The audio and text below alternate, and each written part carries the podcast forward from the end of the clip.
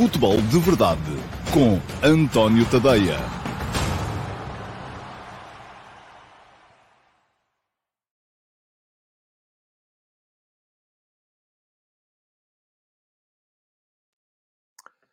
Olá, muito bom dia a todos, sejam muito bem-vindos então à edição número 709 do Futebol de Verdade. Hoje é sexta-feira e é dia, salvo erro, 16, é isso mesmo, 16 de dezembro de 2022.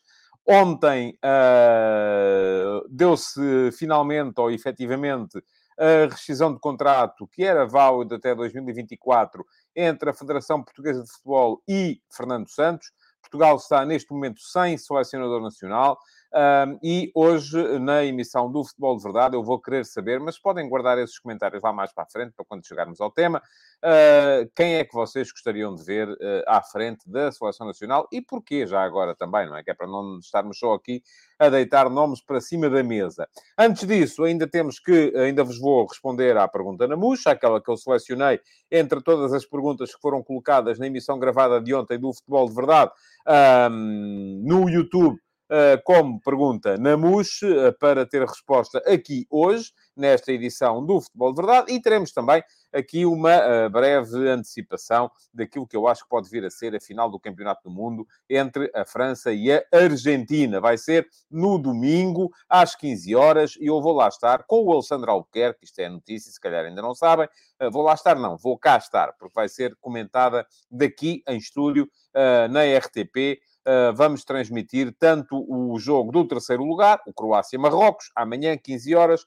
RTP1, uh, comentários uh, meus, narração do Alexandre Albuquerque, e no domingo, a final, também 15 horas, RTP1, uh, com a mesma dupla, o jogo entre a França e a Argentina. Bom, perguntas uh, que aqui chegaram antes da ordem do dia. Pergunta-me o Marco Lopes, acha que um treinador estrangeiro, por mais competente que seja, seria bem aceito, aceito pelos portugueses? Sim, não vejo nenhuma razão para que não fosse. João Moreno, Espero que França ganhe o Mundial e obrigado ao Fernando Santos por tudo, embora fui pouco a favor das suas escolhas. Quem deve ser o sucessor e se uh, CR7 pai grande é o próximo problema a resolver? Já lá vamos, João. São muitas perguntas numa só. Uh, e, e, eu vou falar sobre o tema lá mais à frente. Diz aqui também o João Correia. Qual seria o treinador português preferido pelo António para liderar o próximo ciclo na Seleção Nacional? Já lá vamos também uh, vai ser tema do dia na, no, no, futebol de verdade de hoje. Uh, e o João Correia diz aqui também uma coisa, já me recordo que o António apenas estaria focado num perfil e não num nome específico. Sim, mas já podemos começar, agora já, não, já o lugar já não está ocupado, podemos começar a falar aqui em nomes. Uh, João Cília, haverá alguém no seu perfeito juízo que depois do que se passou desde o início do Mundial até ontem, ainda seja da opinião que Cristiano Ronaldo possa voltar à seleção, muito menos a capitaneá-la? Hum, vamos a ver é um assunto delicado, mas uh, uh, a minha forma de o comentar, sitting on a fence, que é um bocadinho aquilo que tem que se fazer neste momento com o Cristiano, é dizer que o Cristiano, primeiro que tudo, vai ter que encontrar um clube para jogar. Depois de estar a jogar num clube, depois de estar a render num clube, depois de estar a jogar num clube que seja uh, num, num, num, panorama competitivo, podemos voltar a pensar então na questão seleção. Mas uh, para já, vamos lá ver uma coisa de cada vez. Diogo Borges, o que acha do novo Mundial de Clubes 2025? Mais um passo para a globalização. Ainda não entrei bem dentro da coisa. Já percebi que vai começar, que vai ter, salvo erro, 24 ou 32 equipas, mas ainda não estou muito bem dentro do, do, do formato. Sou a favor, gosto. Acho que uh, um, é importante que os clubes possam competir uh, também num panorama global, tal como competem as uh, seleções. João Aires.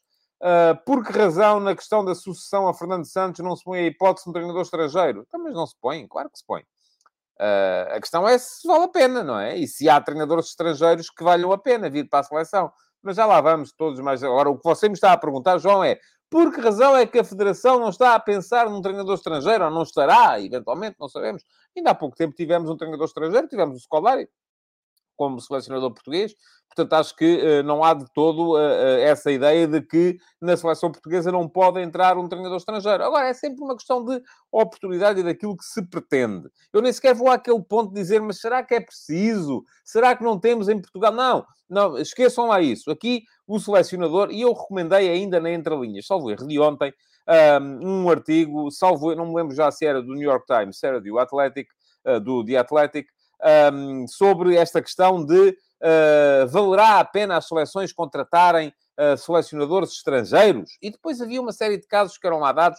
Uh, um, eu não vou sequer a esse ponto, porque de, de, perceber se será necessário recorrer ao estrangeiro. Não, eu acho que uma federação deve mover-se de acordo com a lei e, ou com aquilo que é a normalidade, que é a regularidade, aquilo que é regular. E o que é que é regular? É ter um treinador. Pronto. Agora, tanto pode ser português como estrangeiro. E o que deve aqui presidir esta escolha é qual é a melhor opção face àquilo que é preciso gastar para ter.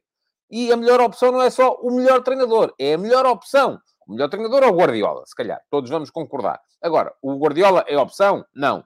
Uh, porquê? Por uma questão de uh, salário, por uma questão de disponibilidade. Portanto, tudo isto deve, por uma questão de capacidade para conduzir estes jogadores em particular, porque, atenção, nós estamos aqui a discutir, uh, lato senso, uh, em abstrato, quem é o melhor treinador do mundo. Não, estamos a discutir quem é o treinador que nós queremos para vir comandar esta seleção portuguesa, neste momento, neste contexto, perante estas, estes condicionalismos que existem.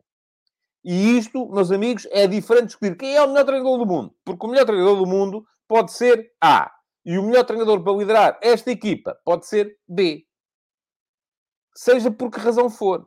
E elas, as razões, já lhe disse aqui, são muitas. Portanto, eu não vou sequer a esse ponto, quer dizer, será que vale a pena? Será que não temos... Não, não. Devem contratar o melhor treinador disponível para esta equipa neste momento, nestes condicionalismos.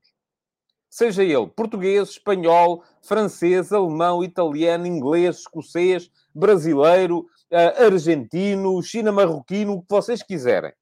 Não vou de todo aqui uh, estar a, a, a, estabelecer fronteiras. Eu tenho uma preferência, vou revelá-la lá mais à frente.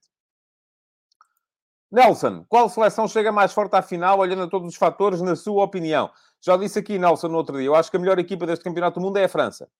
Mas o melhor jogador é Messi. Agora, o que é que vai ser mais importante? Vamos a ver se a equipa consegue. Sendo que a França também tem debilidades. Eu vou falar delas um bocadinho mais à frente também, uh, uh, para. para um, quando, quando fizermos aqui a emissão, uh, quando fizermos aqui a, a, a antevisão da final.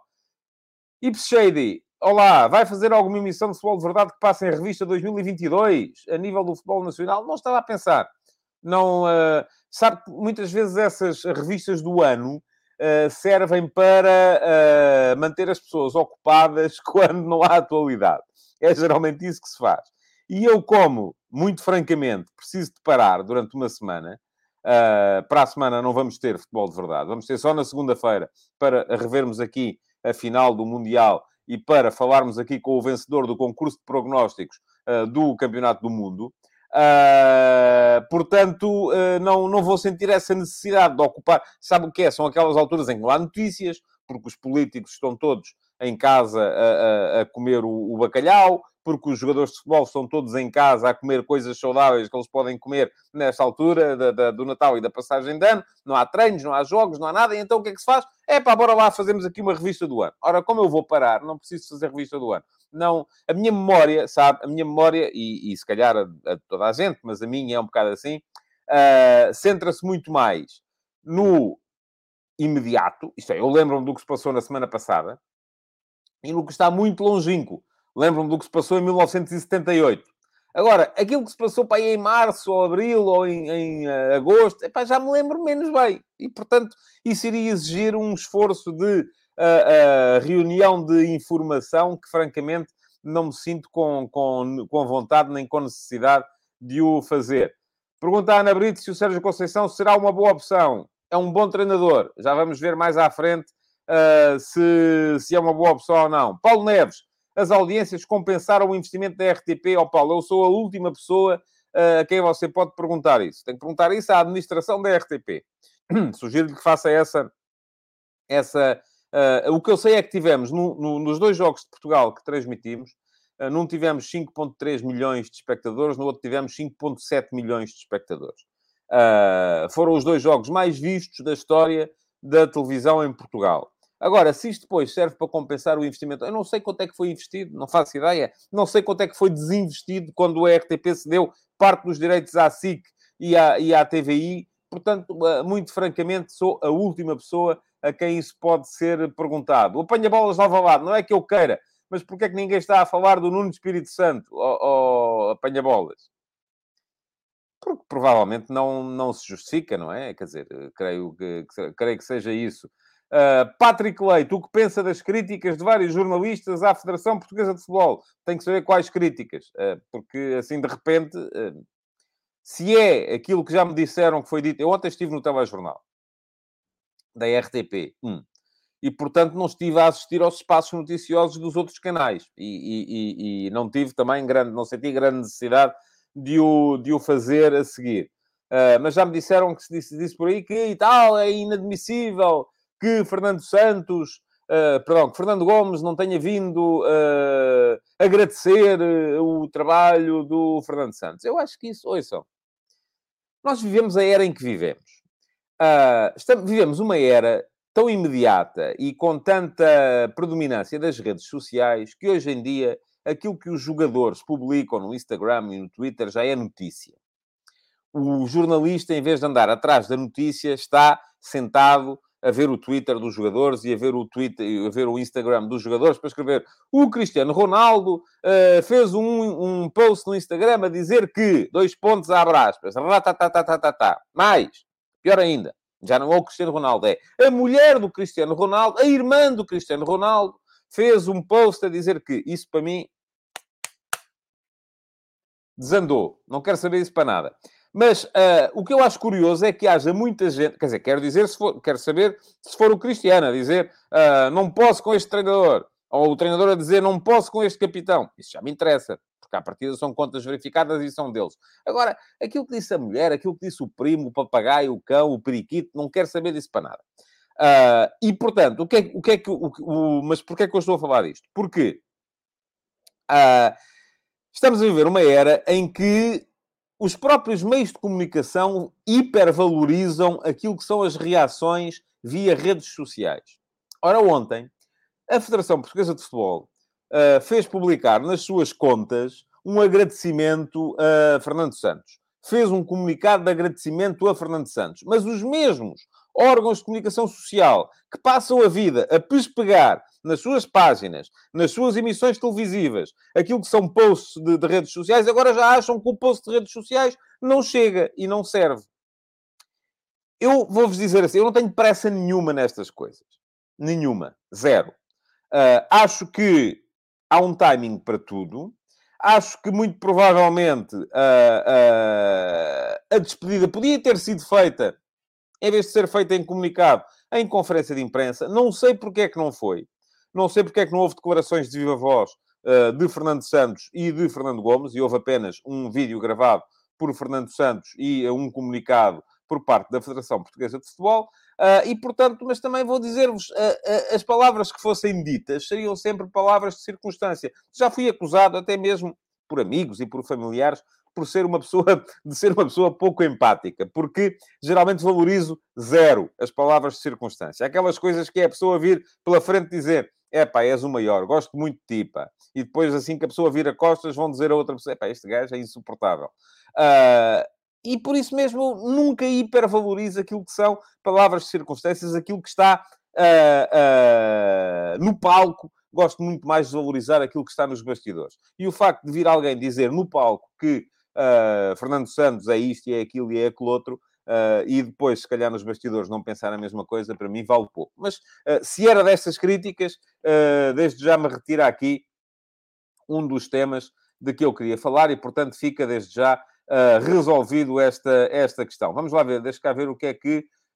Um, o que é que temos aqui mais? Ora, muito bem.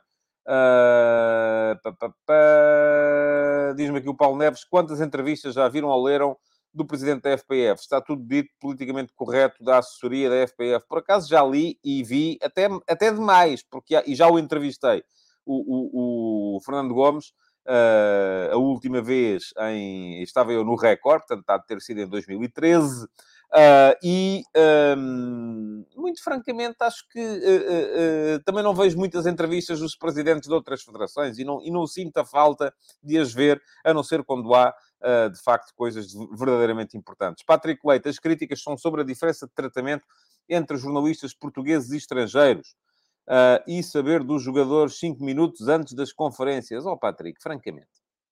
Uh, eu estive lá no Mundial, só estive a fazer dois jogos, não estive no centro de treinos da seleção, portanto não, não, não, não posso uh, falar sobre isso, não sei se houve uma diferença de tratamento. Aquilo que lhe posso dizer é que, olha, ainda eu estava em Portugal e uh, houve um, um, jornalista, o Luciano Trindade, da, da Folha de São Paulo, que me mandou até vários, eh, várias mensagens do WhatsApp porque não conseguia entrar no Centro de Treinos de Portugal porque era preciso um coisa específico e tal, e não sei o quê, e ele não tinha, só tinha a acreditação da, da, da, do Campeonato do Mundo, e se eu sabia como é que isto se podia uh, resolver e tal, eu disse, não, não sei, o que posso fazer é dar, dar, dar, dar-te o contacto dos, dos assessores de imprensa da Federação, e ele lá resolveu o problema, portanto, eu não sei se houve diferença de tratamento. Se houve, acho que é mau. Uh, uh, o saber dos jogadores 5 minutos antes das conferências, francamente, isso é. Ninguém, ninguém de facto precisa de, uh, de muito mais do que isso. Bom,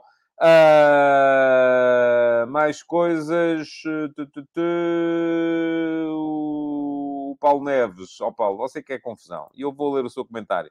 O António Tadeia comentou às 16 na 3, o comunicado é das 18h30. Fuga de informação, não faço a mínima ideia. Vou-lhe dizer, eu estava com a minha mulher às compras de Natal uh, no, no, num centro comercial quando me ligaram da RTP a dizer que já estava a circular nos outros órgãos de comunicação e que a RTP, entretanto, tinha confirmado que Fernando Santos ia sair e se eu podia fazer um, comentário. Eu disse, olha, só se for ao telefone mesmo, porque aqui não consigo fazer de outra maneira. E foi assim que foi. Agora, se houve fuga de informação, é possível, mas você, eu, eu já lhe respondi a isto uma vez, Paulo. Você foi jornalista. Sabe que uh, o trabalho do jornalista é ir à procura da informação. E agora, foi a informação que fugiu ou foi o jornalista que a foi buscar? Não sei. Não foi, a notícia não fui eu que a dei, portanto não faço a mínima ideia. E porquê é que o facto de alguém dar uma notícia, de repente tem que ser uma coisa má? Quer dizer, tem que ser uma coisa má se for uma notícia falsa. Foi uma notícia verdadeira. Então é uma coisa boa. Eh, foi fuga de informação? Se calhar foi. Foi uh, uh, investigação jornalística? Se calhar foi. O, o, efeito, no fundo, é o mesmo. Aquilo que me faz confusão é ver jornalistas, ou, ou ex-jornalistas, que é o seu caso, uh, preocupados se houve uma fuga de informação. Não sei se houve uma fuga de informação, mas a informação foge. É assim que acontece. Quanto mais gente há a saber de uma coisa, mais probabilidade há de ela se tornar pública. É assim. Eddie Fernandes, para dar continuidade ao projeto da Federação Portuguesa de Futebol, Rui Jorge era uma boa escolha. Não é uma pergunta, é uma opinião. Uh, portanto, muito bem. João Costa, Fernando Santos vai receber o resto do contrato? Ninguém disse nada. Pois não. Uh, também não lhe sei responder. Uh, não me parece normal que assim seja. Mas, enfim, vamos ver. Um, dizendo ao Patrick Leite que a FPF proibia certas questões. Eu uh, nunca me senti um, proibido de, uh, de, de, perguntar, fosse o que fosse. Também não estive, só estive em duas conferências de imprensa na, uh, na, na, antes do jogo, na, no centro de imprensa principal do Campeonato do Mundo. Bom, vamos lá. está muita gente. Uh, está muita gente aqui.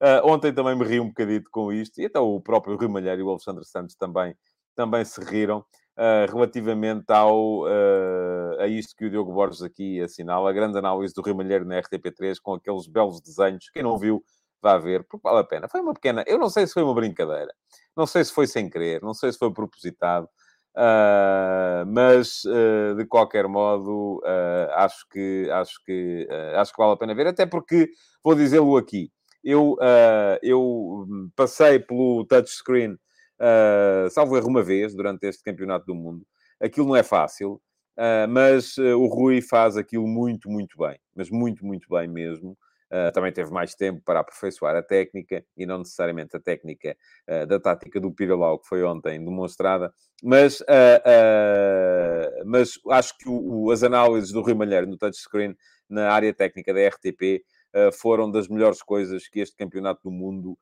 trouxe à comunicação social em Portugal. Não vale a pena ver. Quem não viu, vá ver, porque acho que, acho que vale mesmo muito a pena. Bom, vamos embora, vamos seguir em frente, vamos para a pergunta na MUS de hoje, que eu vou responder-lhe com alguma velocidade, porque não é um tema de atualidade, e hoje temos muita atualidade. Pergunta-me o Pedro Cruz, os analistas e críticos, habitualmente, quando chega à altura dos Mundiais, apontam o desgaste físico e a sobrecarga de jogos no decorrer da época para a menor qualidade de jogo praticado pelas seleções. Ora, estando este Mundial a chegar ao fim, será possível afirmar que o facto de o mesmo ter sido disputado numa fase mais precoce da época contribuiu para o aumento da qualidade de jogo praticado? Uh, obrigado. Obrigado eu, Pedro, pela sua pergunta e a minha resposta para si, enfim, é uma questão de opinião, a minha resposta para si é não, não contribuiu. Ora bem, e porquê? Eu acho que uh, uh, muitas vezes é apontado o desgaste, e apesar de eu achar que o, o, o, o Campeonato do Mundo foi, está a ser um bom Campeonato do Mundo, eu estou a gostar deste Campeonato do Mundo. Acho que os Mundiais melhoraram um bocadinho depois de terem piorado. Tivemos ali, eu diria dois mundiais muito aborrecidos, que foram os mundiais de 90 e de 94, foram os dois, mundiais, os dois piores mundiais, daqueles que eu acompanhei, e eu acompanho todos uh, com muita atenção, desde 1982, e depois disso ainda uh, uh, fui buscar os de 78 e 74, que vi na íntegra os, os jogos, mas acho que o Mundial foi bom ou está a ser bom, porque ainda não acabou. Agora, não atribuo uh, nenhuma melhora global, porque acho que o de 2018 também foi bom nesse aspecto. Uh, aquilo que me parece é que uh, a maior disponibilidade física das equipas e dos jogadores, em função de não estarem em final da época, como é habitual. Desculpem lá. Pergunta-me aqui, desculpem lá, vou só ler este comentário do Luigi uh, que me diz: uh, ainda posso entrar no concurso de prognósticos, acertar no resultado da final dá muitos pontos? Não, Luigi, dá três pontos. Uh, pode poder entrar, pode, mas não vai ganhar. Uh, esqueça lá isso. bom, não é que eu ia? Ah, e acho que essa maior capacidade física dos jogadores e das equipas acabou por se refletir não necessariamente em melhor jogo, mas em melhor, eh, vamos lá ver, em maior capacidade, não só ofensiva, mas também defensiva. O que é que isto significa? Significa que se as equipas podem ter melhorado no ponto de vista de agredir o adversário, também melhoraram no ponto de vista de impedir que o adversário as agrida. Portanto, há aqui uma equalização. Eu acho que o Campeonato do Mundo está a ser bom, mas não creio que esteja a ser assim tão melhor uh, por causa da, da maior disponibilidade física das, das equipas. Diz-me aqui o uh, Luís Mendes que, que acha que eu não percebi o nome total do Luigi percebi. Optei por não ler precisamente porque percebi, meu caro.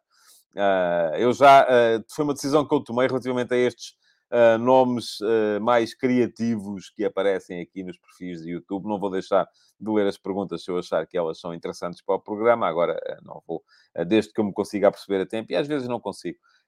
não vamos ter aqui cenas mais inapropriadas. Bom, vamos seguir em frente, só para ler aqui as vossas, os vossos comentários a isso. O PA93 diz: parece-me que tivemos mais lesões do que o habitual, provavelmente pelo calendário caótico pré-mundial. Sim, uh, sem dúvida nenhuma. Uh, creio que sim, acho que essa foi uma questão. Houve um apertar uh, da competição nos meses antes do Mundial, porque uma coisa é os jogadores chegarem ao Mundial em hum, junho, com nove meses de época, mas um final de época em que muitos deles já não estão a jogar com frequência ao domingo e à quarta-feira.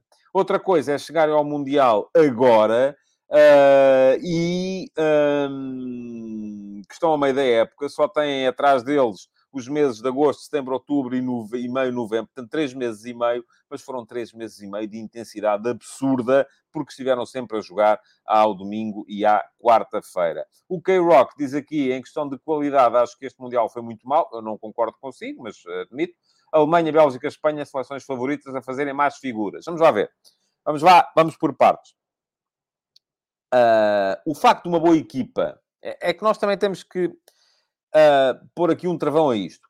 O facto de uma boa equipa uh, sair cedo não significa que o Mundial seja mau. Aliás, muitas vezes, quando acontece tudo de acordo com, a, com, a, com, com o previsto, vêm-me dizer que uh, ai, o Mundial Uh, foi mal porque não houve surpresas. Foi tudo muito de acordo com aquilo que estávamos à espera. Não, portanto, o facto de haver surpresas não quer dizer... Eu olho, eu olho para aquilo que fez a Alemanha. Eu acho que a Alemanha fez bons jogos. Teve bons períodos. A Alemanha sai do Mundial porque uh, perde aquele jogo com o... A Alemanha sai do Mundial por causa de 15 minutos maus teve a infelicidade de estar num grupo onde esses 15 minutos maus acabaram por lhe custar o campeonato. A Bélgica já vem em quebra. A Bélgica já em 2000, no Europeu de 2020, jogado no ano passado, em 2021, quando nos elimina, eh, toda a gente foi una... houve uma unanimidade à volta daquilo a dizer que a Bélgica é uma equipa que não joga nada porque já estão velhos. Sim, estão. E agora estavam um ano mais velhos ainda. Portanto, o facto de dizermos que a Bélgica não, não, não brilhou não me serve a mim para dizer que foi um mau Mundial, porque o facto da Bélgica estar mal permitiu-nos ver um belíssimo Marrocos, permitiu-nos ver uma boa seleção do Canadá, que não se apurou também, mas acabou por mostrar argumentos no grupo da Bélgica, já além, não, para não falar da, da Croácia. Espanha. Eu acho que a Espanha. Uh, eu gostei muito do jogo da Espanha contra a Costa Rica, por exemplo, não é? E escrevi na altura sobre isso. É verdade que a Costa Rica abdicou de defender nesse jogo, não quis sequer saber do que é que é defender, mas ainda assim, acho que a Espanha trouxe ao Campeonato do Mundo um conceito de jogo absolutamente único. E eu, para quem ainda não viu a Entre Linhas 2, deixo aqui o link para, para a Entre Linhas, e deixem-me só tomar nota disto. Uh, esta caneta, de facto, não é do, não é do melhor. Uh, mas ia a dizer que quem ainda não viu pode ir ver, porque há lá, inclusive, é o link, um link, um dos links que lá está, e é entre linhas, é a minha newsletter matinal uh, com uh, links para os, os, artigos que eu mais gostei de ler na imprensa internacional do dia, na imprensa e nos sites. E há lá hoje um link muito interessante para um artigo do The Athletic que demonstra a mudança tática da seleção francesa entre 2018 e 2022. E aqui queria só chamar-vos a atenção para um quadro, uh, gosto muito deste tipo de quadros, uh, que é um quadro que coloca, uh, de um lado, a duração dos ataques, a duração média dos ataques de cada equipa, e, portanto, numa, vamos supor, ao alto, e ao baixo tem o total de passos feitos, em média, por ataque por cada equipa.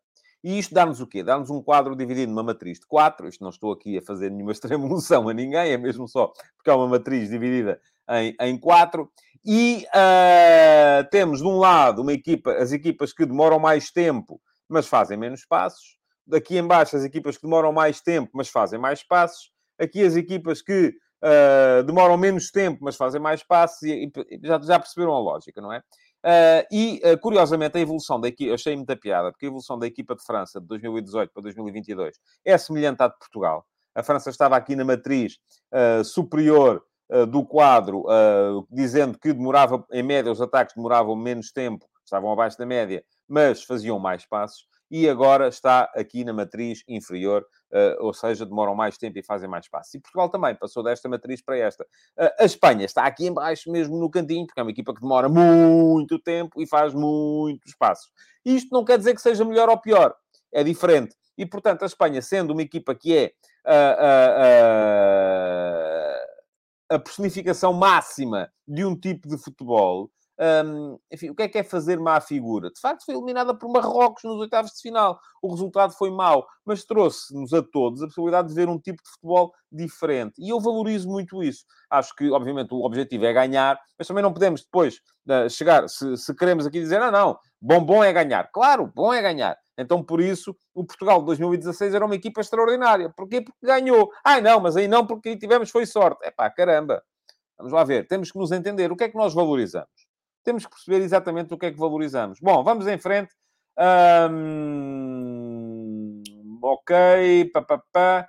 Uh, o que é que temos aqui mais? o Alcides, vezes não diga mal da caneta do Fernando. A caneta não é do Fernando Santos, é a mesma. O, o, os meus gatos roubaram uma caneta que eu usava, desapareceu. Não sei, não sei onde é que anda. Eles vêm aqui acima da secretária levam tudo. Qualquer dia levam o microfone e não há futebol de verdade. Mas eh, desapareceu e então tive que ir aqui à, à gaveta das canetas, onde tenho.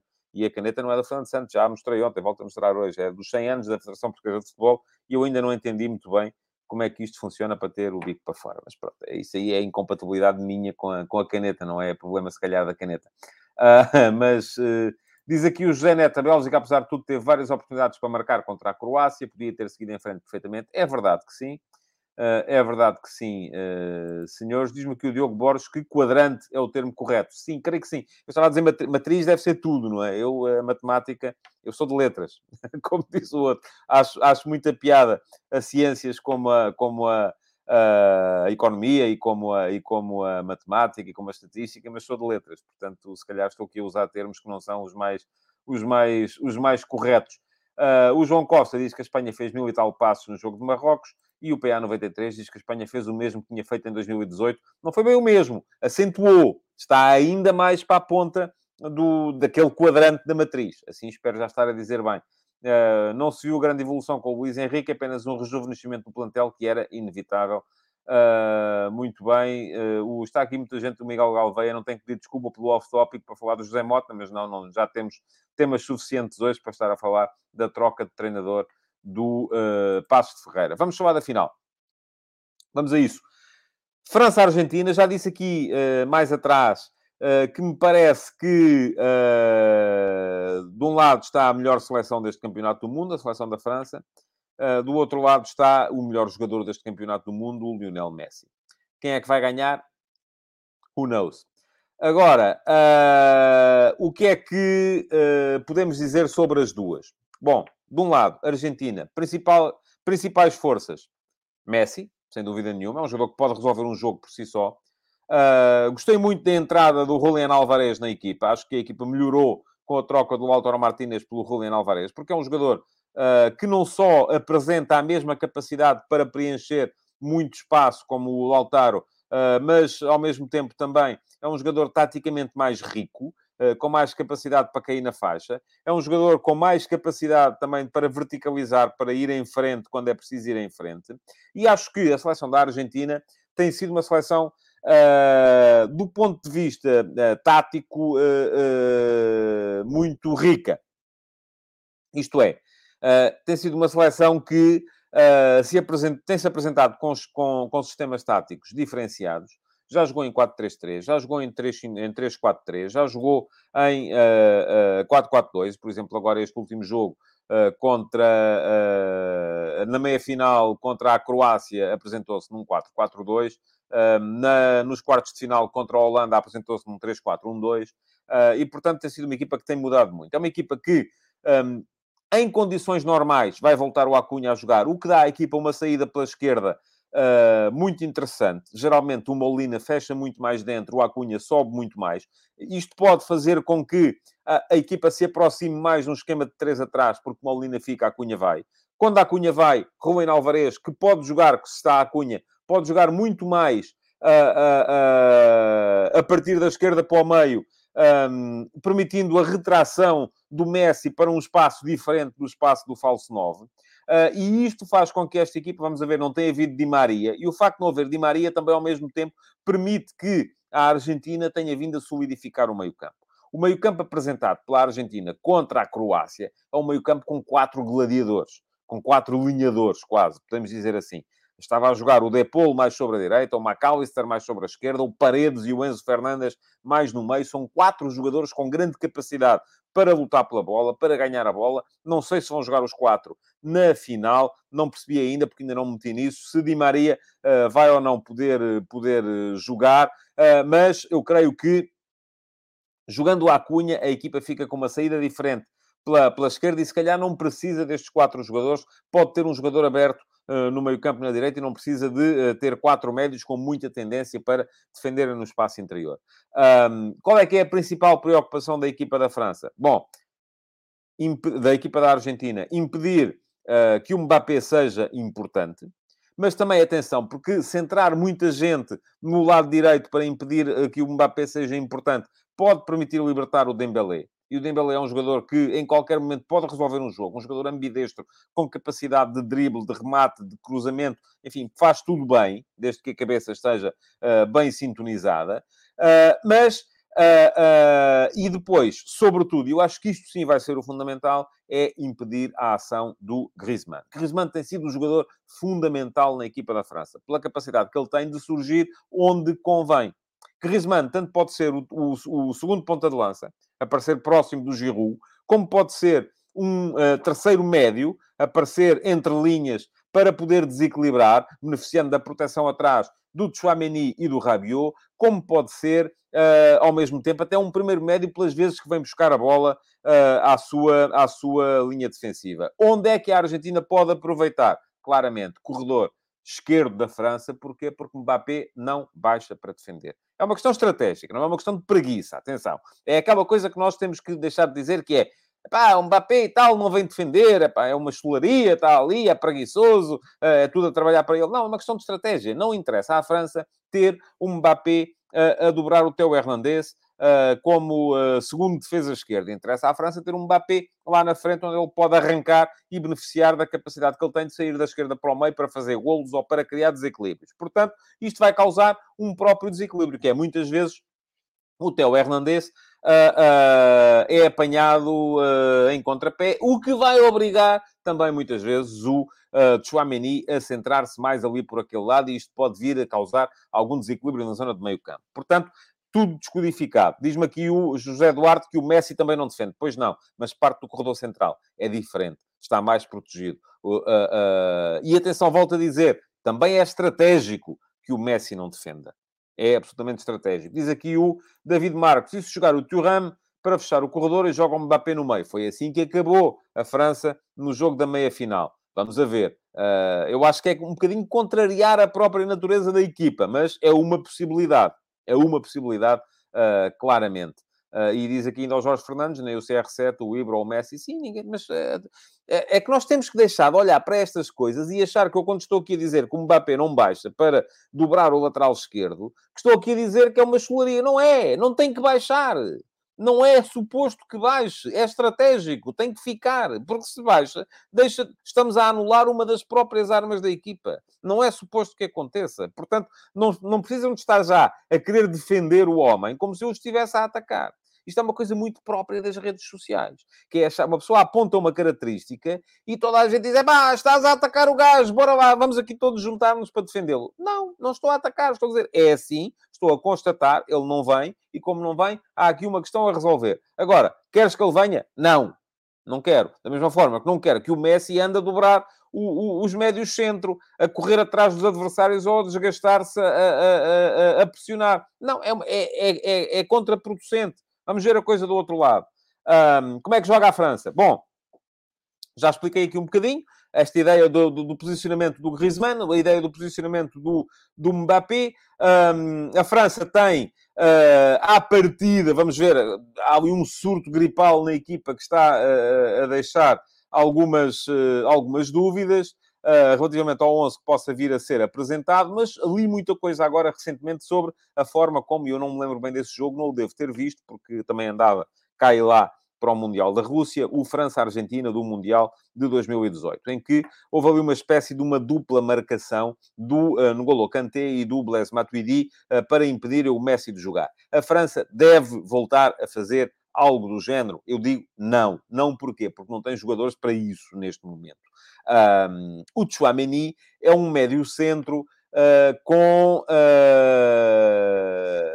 alguma capacidade defensiva, mas, sobretudo, muita capacidade para verticalizar o jogo em posse. E é isso que eu acho que uh, o Chouameni traz à equipa de França. Não acredito na possibilidade de termos o uh, Chouameni uh, a fazer uma marcação uh, ao, ao Messi, como fez o uh, Kanté uh, no jogo, de, como aparentemente terá feito, que eu volto a dizer, não me lembro bem desse jogo, o, uh, o Kanté na, na, na, no jogo do Campeonato do Mundo de 2018. Um, aquilo em que acredito é muito na possibilidade da França uh, tentar impedir, o, o, através de uma marcação zonal, a chegada do da bola em boas condições ao Messi. Isto é, não é anular o Messi, é impedir que o Messi tenha assim tanto jogo quanto isso e para isso é importante que a França tenha os dois médios. E o Rabiot aqui é um jogador bem mais uh, taticamente uh, uh, clarividente do que é o, o, qualquer dos jogadores que o uh, Deschamps possa inventar para o substituir. de resto, é essa possibilidade, de facto, e está aqui muita gente a falar de arbitragem, pá, eu não quero saber disso para nada. Pode... Já vi aqui muita gente a dizer que uh, o, o, se o árbitro for a não sei quê, a Argentina não acaba com 10, uh, o árbitro, quem é que vai decidir a final vai ser o árbitro. É pá, ouçam, uh, estão no programa errado.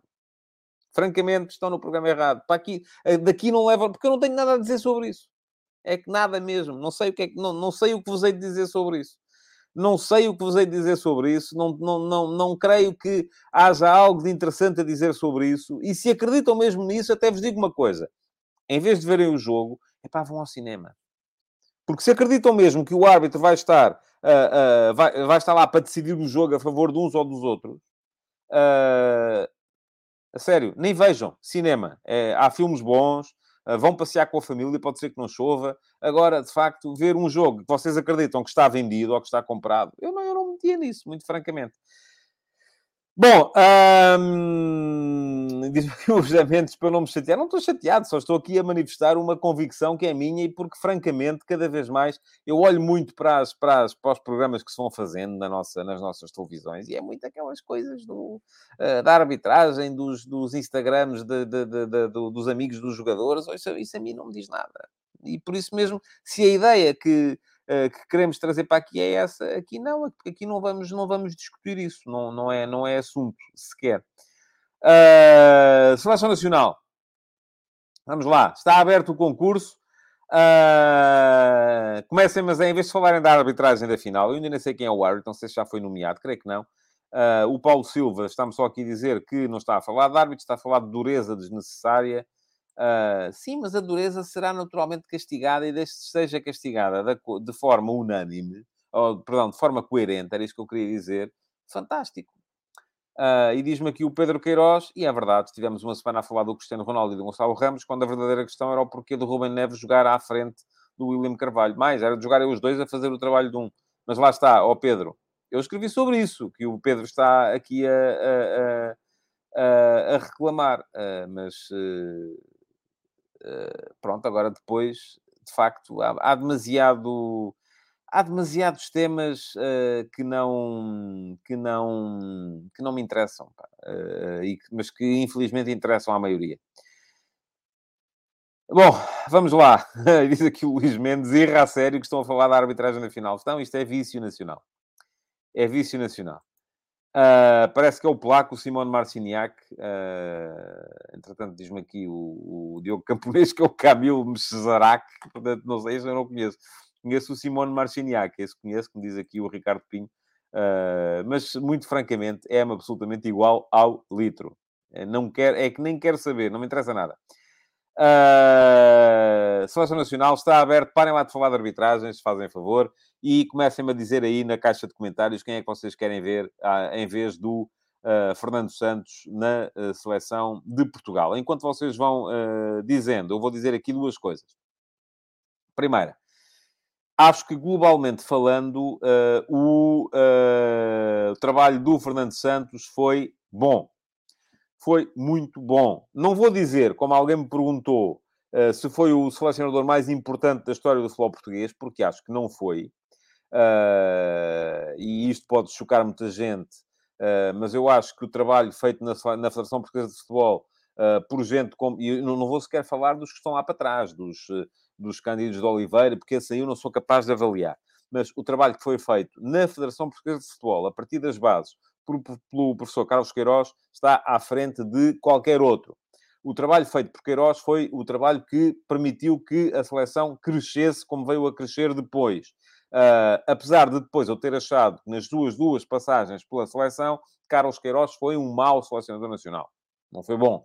Não fez um bom trabalho. Mas o trabalho que ele fez na edificação das bases faz com que, no meu ponto de vista, desde 1900 e uh, 80, que é quando eu começo a acompanhar isto, o Carlos Queiroz tenha sido o técnico mais importante da história da Federação Portuguesa de Futebol. Agora, o trabalho do Fernando Santos na seleção principal de Portugal não foi bom, foi muito bom. Ganhámos um campeonato da Europa, ganhámos uma Liga das Nações, estivemos presentes em todas as fases finais, isto, enfim, já nem deve ser muito valorizado, porque ultimamente estamos sempre presentes em todas as fases finais, eh, desde 2002, eh, desde 2000, perdão, assim é que é, Uh, mas uh, acho que foi muito bom. Uh, acho que já tinha passado o prazo, sim. Acho que o prazo do, do, do Fernando Santos na Seleção Nacional passou, e percebeu-se que passou na fase final do Europeu de 2020 e que Fernando Santos só não terá saído nessa altura porque uh, estávamos a meio de uma fase de qualificação para o Campeonato do Mundo 2022, porque o Europeu 2020 foi jogado só em 2021, já expliquei isto aqui, e eu também não defendo que treinadores saiam a meio de um percurso, uh, sobretudo quando a meio desse percurso estavam em primeiro lugar. Seria difícil de explicar uh, que a substituição de um treinador que ia à frente da fase de qualificação para o próximo Campeonato do Mundo. Neste momento, estando uh, um ciclo encerrado, que foi o ciclo do Mundial de 2022, ainda não tendo começado o ciclo do Campeonato da Europa 2024, eu achei que era a altura ideal para se trocar. Já vos disse aqui qual é que é o perfil que eu defendo uh, para a substituição de Fernando Santos. Acho que é preciso um treinador, dentro das inúmeras valências que há para se escolher um treinador, e são muitas, uh, eu já sei, enfim, há quem ache que, que isto não é importante, uh, que basicamente o que o treinador tem que fazer é escolher os melhores jogadores e pô-los a jogar. Pronto. Certo. O selecionador. É uma das valências. Há outras valências. Liderança de grupos. Capacidade para lidar com os egos uh, que uma seleção nacional tem sempre. Capacidade para manter os jogadores ligados a um projeto que eles têm que esquecer periodicamente quando vão para os clubes. Capacidade para criar um jogar. Para criar uma forma de jogar um modelo de jogo. Não estou a falar do esquema tático, se é 4-2-2, 4-3-3, 4-4-2, não estou a falar disso. Estou a falar de um modelo de jogo, de uma ideia de jogo. Aqui é que Portugal joga. Uh, e esta capacidade, neste momento, porque tem, temos uma seleção que é muito diferente daquela que tínhamos, uh, uh, por exemplo, em 2016, eu acho que neste momento é fundamental. Acho que, basicamente, neste momento, precisamos de um treinador que seja capaz de resolver a grande equação tática que se vai apresentar à seleção nos próximos anos. E a grande equação tática, e o próprio Fernando Santos já começou a fazer esse caminho, embora não o tenha feito de forma inteiramente satisfatória do meu ponto de vista, uh, é perceber que esta equipa tem talento, e se calhar percebeu tarde, devia ter começado a fazer esse caminho mais cedo, é perceber que esta equipa já tem demasiados talentos para se uh, submeter tão uh, afincadamente uh, às características, uh, a, a, uma ideia de jogo que favoreça as características do Cristiano Ronaldo. Enquanto, e atenção, não estou aqui a falar de o Cristiano secar tudo à volta, aquela coisa, já está contra o Cristiano, não estou. O Cristiano Ronaldo foi o jogador mais importante da seleção de Portugal em toda a sua história. Acho que foi mais importante que o Eusébio. Foi o maior jogador português de todos os tempos uh, já não terá neste momento a capacidade para ser decisivo como tinha há 7 ou 8 anos. Não. E isto é normal. É preciso que as pessoas percebam que isto é normal. Se há 7 ou 8 anos faria todo o sentido uh, que uh, a equipa de Portugal fosse construída de forma a beneficiar as características do seu melhor jogador, porque só graças a ele é que nós estávamos sempre lá em cima neste, a partir do momento em que aparecem mais talentos e talentos uh, uh, de grande qualidade, eu acho que isso começa a fazer menos sentido. E atenção, isto não é, mais uma vez volto a dizer, não estou aqui a dizer que a seleção andou a beneficiar o Cristiano Ronaldo para ele poder bater. Não, não, não, não é para ele poder bater recordes. É porque a melhor maneira que a seleção tinha de ganhar era dar ao Cristiano as, as condições para ele poder ser decisivo. A melhor maneira que a seleção tem para ganhar neste momento já não é essa. Porquê? Porque o Cristiano já não tem a mesma capacidade para ser decisivo e porque, entretanto, ao lado do Cristiano floresceram outros talentos. Portanto, era preciso encontrar aqui uma nova forma de jogar.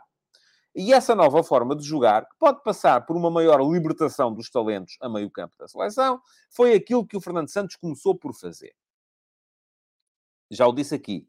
A meu ver, não de forma inteiramente satisfatória. Por duas razões, fundamentalmente. A primeira é uh, alguma cautela, ainda assim, na forma como uh, metia gente fora do bloco do adversário e baixava sempre mais gente. Nós não fazíamos saída a 3, fazíamos saída a 4 ou a 5, muitas vezes. Uh, quando os talentos fazem falta, é lá entre linhas, dentro do bloco do adversário, não é cá atrás. Uh, mas isto era uma forma de precaver o momento da perda de bola. E aqui admito que possa ter havido alguma, algum excesso de cautela por parte do selecionador, e já escrevi sobre isto, vezes sem conta. E a outra razão foi também o facto de uh, se ter deixado cegar em demasia pelos talentos portugueses no meio-jogo. Porque o meio-jogo é importante, mas não é tudo. Nós não podemos, de repente, e eu aqui vou em contraciclo com a maior parte dos analistas, uh, não podemos, de repente, achar que só porque temos o Félix, o Bruno Fernandes, o Bernardo Silva, o, o Rubem Neves, o William Carvalho, uh, podemos encher a equipa deste tipo de médios. Não. Precisamos na mesma de ter jogadores que tenham capacidade para ir em frente. Acho que é um crime, não sei se o Rafael Leão se portou bem ou mal, Uh, não sei se ele treinou bem ou mal, não sei se isto não sei, portanto, não estou aqui sequer a questionar uh, a questão dele ter sido titular ou não ter sido titular, mas o jogador que eu vejo a jogar pelo Milan na Série A italiana tem que ser um jogador que Portugal tem que ter capacidade para aproveitar. E, portanto, aquilo que eu quero é um selecionador que seja capaz, vai ter que ser alguém que seja capaz de lidar com o, com o dossiê Ronaldo, que é um dossiê complicado, porque o Ronaldo merece muito respeito da parte de toda a gente Uh, de repente não é um empecilho que anda para ali. Não, não é. Mas também é preciso que ele perceba que de repente também já não é tudo construído a pensar em que ele vai ser ele a decidir, porque se calhar também já não vai. Uh, portanto, tem que ser alguém capaz de lidar com essa questão, tem que ser alguém capaz de ser um bom líder, mas tem que ser alguém capaz de engendrar uma ideia tática uh, que nos leve uh, à, à, possibilidade de, de, de, de incrementar uh, uh, o jogo da seleção e de aproveitar os melhores talentos que nós temos. Vou agora abrir aqui uh, o palco às vossas sugestões, que foram feitas até antes desta minha explicação. Football World quer o Abel ou o Leonardo Jardim. O Luís Chito quer o José Mourinho. O NDG quer o José Mourinho. O Mateus Oliveira quer o José Mota. O Paulo Silva diz que quer o Silas.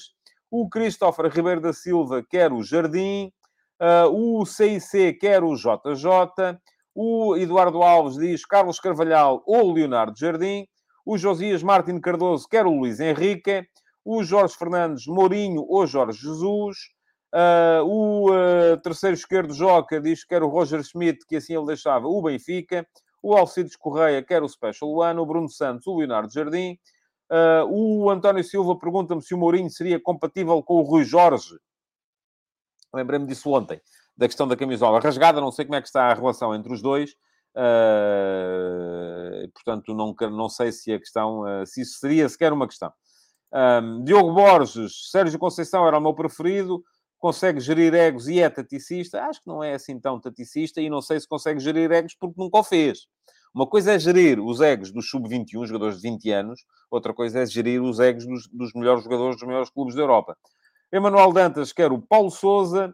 O Pedro Queiroz diz: Eu acredito que o Bruno Lage era uma escolha muito forte. Não sou a favor de uma alternativa a prazo, como o Rui Jorge para espelar pelo Mourinho. Eu também não.